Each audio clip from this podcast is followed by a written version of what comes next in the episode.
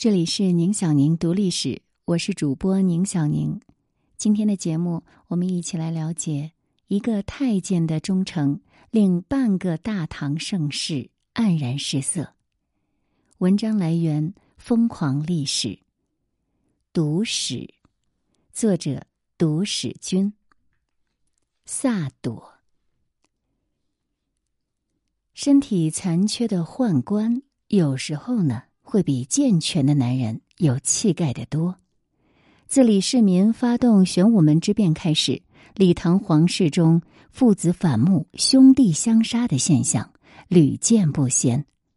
在权力、地位、财富、欲望交织弥漫的宫廷，几乎没有忠诚和真心可言。但是如果细心观察，在那个鬼影重重的人间地狱，会突然出现一束炽烈的火光，令人为之心神一震。这束火光属于高力士，而他的身份仅仅是一个为人不齿的宦官，又称太监。在与唐玄宗相知相伴的五十多年里，他们用实际行动诠释了现实版的康熙与韦小宝。高力士原籍广东，本来姓冯。他的曾祖父冯盎是隋末唐初海南著名的民族英雄，受封为越国公。冯盎的祖母叫冼夫人，在南北朝时是一代著名的政治家，后世尊之为岭南圣母。高力士的父亲冯君衡做过潘州刺史，作为名门之后。高力士的人生原本可以顺风顺水，但是在他十岁那年，冯家突遭变故，他的父亲受人诬陷，冯家遭到株连被抄，高力士也受到了宫刑，被送到京城做了个小太监。经此变故，高力士的命运发生了翻天覆地的变化。高力士进宫时，正好是武则天在位时期。因为她聪明伶俐，高力士很受女皇的喜爱。但不久后，又因为年纪太小，被逐出宫，差点流落街头。老宦官高延福见他这么可怜，就收他做了养子。高力士这才得以幸存，并且改冯姓为高姓。又过了一年多。武则天想起了这个小宦官，又把他再度召进宫。虽然身体残缺，但高力士的外表还是很英武。加上他生性机敏，当时很受女皇还有武三思等权贵的信任，让他做了传达圣旨的小官儿。唐中宗景龙二年（公元708年），偶然之下。二十四岁的高力士在宫里结识了一位比他小一岁的年轻人，两人交谈甚欢，互相引为知己，自此开始了他们长达五十多年的友情。这个年轻人的名字叫李隆基，后世常尊称他为唐玄宗或者唐明皇。唐朝自从武则天掌权后，皇室内部的权力争夺一直接连不断。公元七零五年，趁武则天病重，以宰相张柬之为首的朝臣发动了政变，逼迫女皇禅让给中宗李显。不久后，武则天去世。由于中宗李显软弱无能，朝政大权渐渐落入皇后韦氏和李显的女儿安乐公主的手中。公元七一零年，韦后和安乐公主毒死李显。准备效法武则天称帝，为了保住李唐江山，李隆基先发制人，在姑姑太平公主的支持下，发动唐隆政变，诛杀韦氏集团和安乐公主一党，拥护自己的父亲项王李旦继位，是为唐睿宗。在唐隆政变中，高力士参与谋划相关事宜，出力不少。因为功劳被封为潮汕大夫。两年后，宗室内部的矛盾再次激化。原先和李隆基合作的太平公主，不断染指朝政，大有其母武则天的雄心壮志。为了稳定局势，睿宗李旦毅然将皇位禅让给了太子李隆基，自己做了太上皇。公元七一三年，在高力士的帮助下，李隆基再次发动政变，诛杀太平公主一党，肃清朝堂，将所有权力尽收手中。高力士因功再次升迁，被封为将军，统帅禁军。唐朝由宦官掌管禁军的历史就自此开启。清代剧作家洪升的《长生殿》里，将高力士描绘成了丑角的形象，在脸谱的鼻尖上点一团白，弯腰驼背、鬼头鬼脑的滑稽可笑。在戏里，大多起到的是插科打诨的喜剧效果。然而，戏剧中的人物形象未必真实。历史上的高力士也恰恰与此相反，他身高六尺五寸和一七五公分，仪表堂堂，相貌伟岸，颇具大将之风，而且擅长骑射，曾经在三军校场上纵马拉弓，一箭射中靶心，赢得喝彩一片。对于高力士，唐玄宗从来没有把他当做臣子和奴仆。反而更倾向于兄弟和挚友，他一直称呼高力士为将军。他放心的把内宫甚至是外朝的事务交给高力士打理，而高力士也确实没有辜负他的期望，将大小事务打理得井井有条。每当轮到高力士在宫中值夜班，那玄宗呢，总能睡得特别安稳。他还曾经颇为感叹的说。力士当值，我寝乃安。长久以来，为人津津乐道的还有高力士的聪明才智，而在历史上也有许多与此相关的故事，其中大多数呢已经不能证实真假了。只是有一件事倒是可以放心确认，那就是杨贵妃因为刁蛮任性，两次触怒玄宗，被驱逐回娘家。等到玄宗消气后，又开始思念起杨贵妃，心中后悔不已的同时，却又拉不下脸把她给接回来，于是一个人独坐宫中，伤心不已。而每当这时，都是靠高力士出的主意，才得以瞒天过海的接回贵妃，与皇帝重圆。到了唐玄宗天宝年间，高力士已经贵为权倾四海的冠军大将军、渤海郡公，荣耀到达顶点。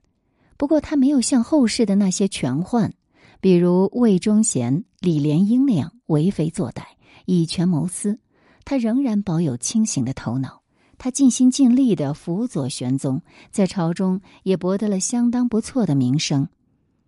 然而，在开创了开元盛世的繁荣局面之后，唐玄宗开始志骄意满、飘飘然。在一众奸臣如李林甫、杨国忠、安禄山等人的阿谀奉承之下，他逐渐沉湎酒色，不问政事。唐玄宗一直都有迁居洛阳的想法，他希望自己能够在酒色犬马中享受晚年。奸相李林甫了解玄宗的心思。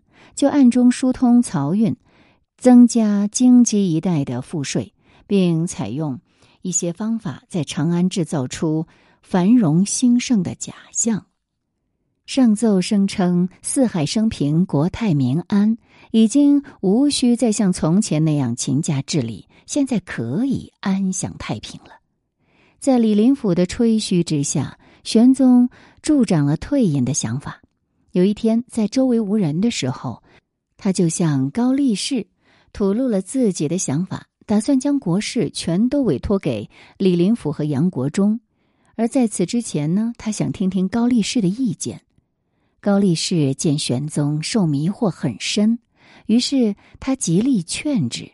他先是指出李林甫的这个方法只能在眼前有些许作用。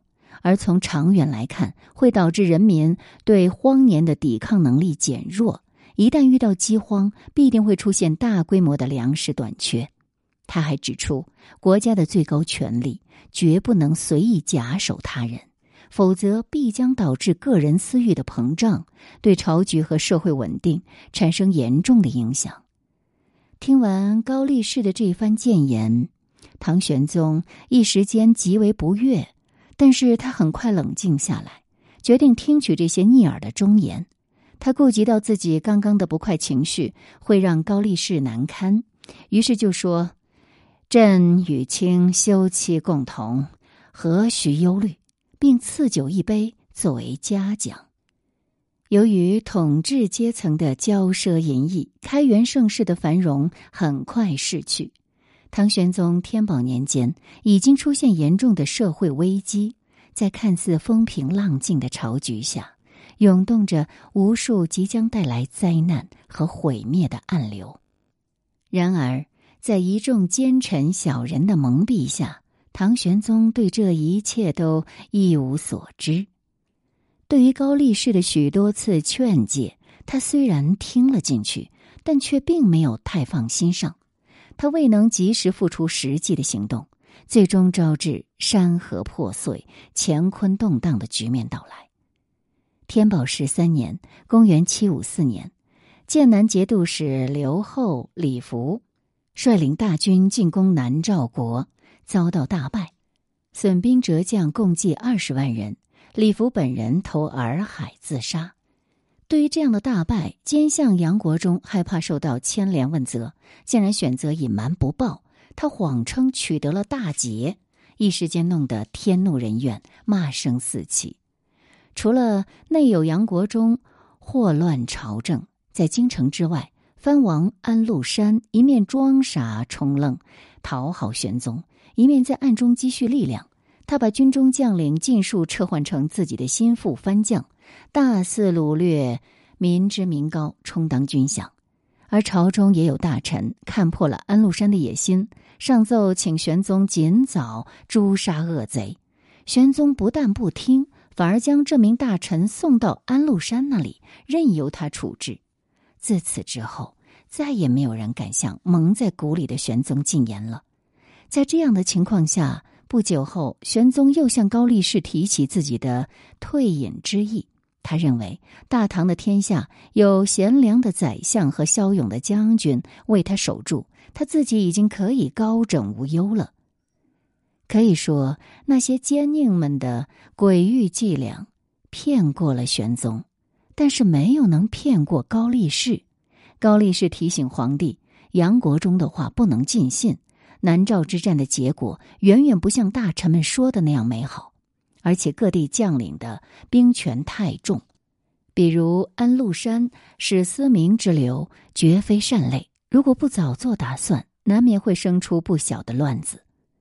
高力士的话给沾沾自喜的玄宗敲响了警钟，让他稍微恢复了些许理智。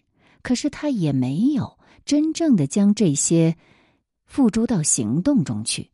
由于长期沉醉在这样的虚假美梦中，唐玄宗早年的励精图治的志向早就化为乌有，心思全都倾注在与杨贵妃的歌舞缠绵之中。人们常说“乐极生悲”。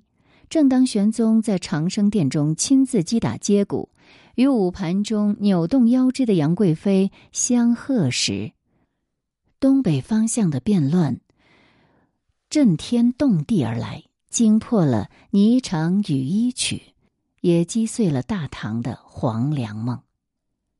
安禄山、史思明发动叛乱，数十万大军直奔长安而来。无奈之下，唐玄宗前往成都避难。漫漫蜀道艰难，年老的玄宗忧愁不已。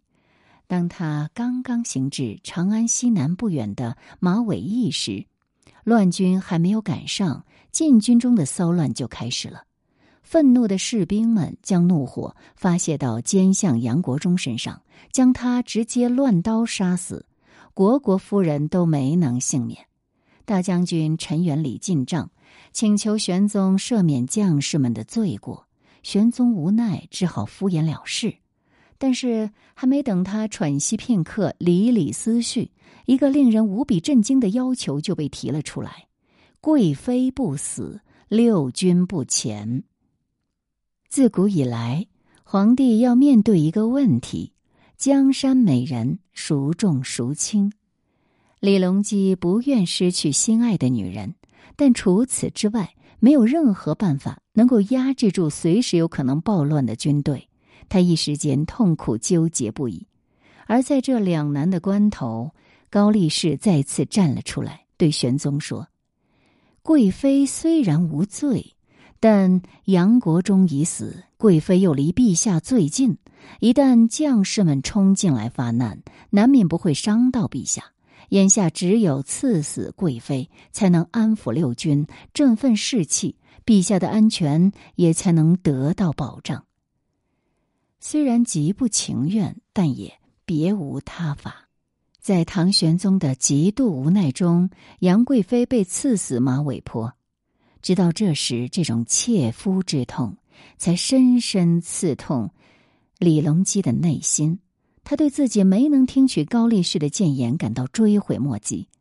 满朝文武尽是些虚伪狡诈之徒，而一介宦官所说的却尽是铮铮忠言。摆在眼前的事实是多么讽刺！公元七五七年，逃难到成都的唐玄宗终于得以回到长安。这时的皇帝已经是他的儿子肃宗李亨，自己呢被迫成为太上皇。一场兵乱过后，唐玄宗失掉的不只是心爱的女人，还有自己做了四十四年的皇位。与此同时，尊严和自由也一并离他而去。在玄宗的想象中。儿子李亨一定会尽守孝道，让他度过一个幸福的晚年。因为对于政治，他本身也已经是无心干涉了。但是事实没有如他所愿。